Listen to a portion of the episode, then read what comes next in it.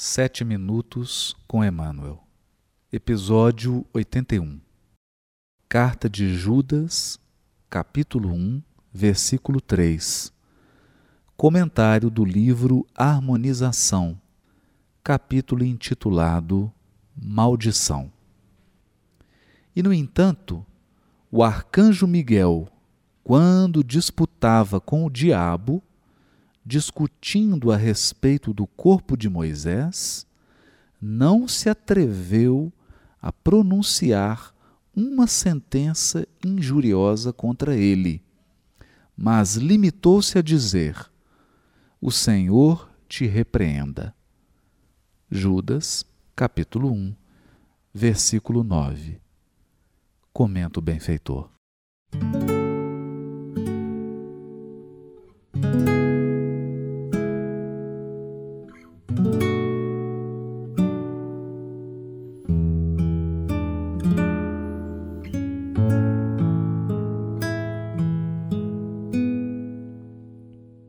Todos os lugares destinados ao esforço da fé, existem pessoas interessadas em fermentar a maldição sobre aqueles que não afinem o entendimento pela craveira de sua compreensão.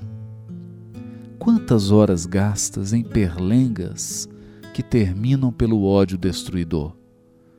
Quantos recursos preciosos desbaratados pelo espírito de discussão azeda, cujo ponto final é o ataque condenatório. O Evangelho, porém, nos ensina a não amaldiçoar nem mesmo os que se arvoram atrevidamente em adversários de Deus.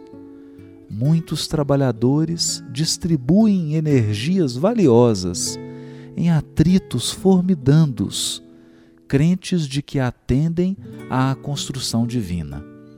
Sem dúvida, a discussão esclarecedora é sempre fonte de luz, mas a polêmica vinagrosa é o processo de inutilização de germens promissores. Essa perigosa atitude é filha de inadvertência ou incompreensão porque o discípulo deveria saber que haverá sempre um recurso de servir amorosamente de sua parte e sempre um meio de iluminação por parte de Deus. Às vezes, a objurgatória nada mais espera além da confusão e das sombras. Dar silêncio com boas obras é programa excelente que raros aprendizes se recordam de executar as tentações são inúmeras. Os inimigos do bem rodeiam os continuadores fiéis de Jesus em todos os campos de serviço. Ninguém fuja ao esclarecimento fraternal, à verdade generosa, mas quando se trate de pronunciar palavras definitivas de rompimento ou condenação, recorda o ensinamento de Judas em sua epístola mundial. Quando discutia com o adversário da luz de Deus, o arcanjo Miguel não ousou proferir juízo de maldição e preferiu aguardar a pronúncia divina. Observando isso, não podemos esquecer que ele era arcanjo e nós, simples discípulos em aprendizado.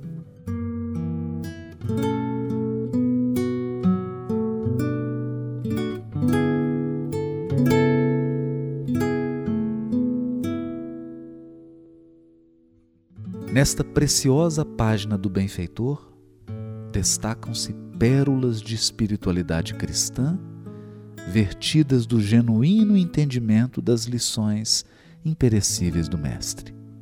Nela, afirma Emmanuel que o discípulo deveria saber que haverá sempre um recurso de servir amorosamente de sua parte e sempre um meio de iluminação por parte de Deus essa atitude decorre do entendimento de que a transformação do mal sempre decorre da pronúncia divina, que sempre age com extrema justiça, suprema sabedoria e inesgotável amor.